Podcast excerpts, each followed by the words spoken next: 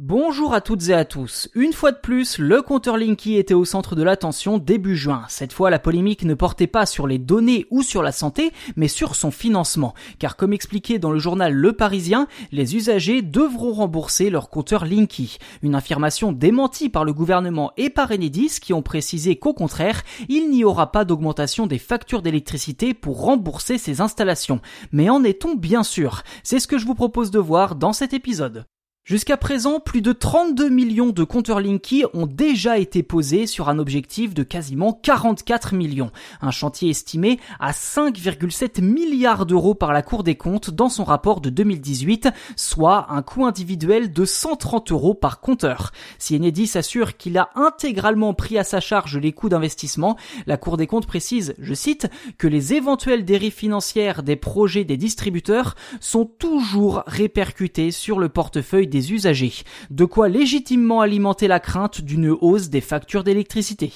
Rappelons tout de même qu'à la base, le compteur Linky a été mis en place pour aider les foyers français à réduire leur consommation d'énergie. Et c'est en effet ce qui s'est produit pour la plupart d'entre eux, avec à la clé des baisses de factures. Aussi, la question n'est plus de savoir si chaque foyer devra rembourser le prix des compteurs à Enedis, mais plutôt de savoir si les économies d'énergie engendrées par ces compteurs seront suffisantes pour Enedis afin de compenser les 5,7 milliards d'euros dépensés pour leur installation. Sur ce point, Enedis se veut rassurant, oui, ce sera le cas, les consommateurs ne paieront pas le moindre coût supplémentaire dû à Linky.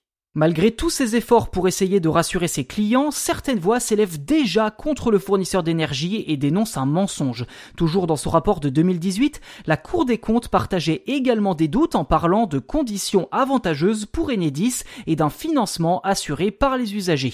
Si le journal Le Parisien évoque une hausse de 15 euros sur la facture des Français, eh bien cette hausse ne serait pas la faute de Linky en réalité, mais bel et bien celle de la transition écologique. D'après la Commission de régulation de l'énergie, CRE, les investissements à venir pour verdir notre électricité avec des sources d'énergie renouvelables vont inévitablement se répercuter sur notre facture d'électricité, mais de façon modeste, 1,5% de plus tous les ans. En clair, en résumé, oui, votre facture d'électricité devrait augmenter, non pas à cause de Linky, mais bel et bien au nom de l'écologie. Reste à savoir si cette affaire en restera là. Toujours est-il que selon la CRE, les investissements pour la transition écologique représenteraient 2,5 milliards d'euros et seraient répercutés sur notre facture d'électricité à partir de 2023 et durant 7 ans. En faisant le calcul, on se rend compte que le chiffre de 15 euros évoqué par le Parisien est donc tout à fait valide, mais à nouveau, pas à cause de Linky au nom de la transition écologique. Enfin, en 2030, votre facture devrait à nouveau baisser, enfin tout du moins en théorie.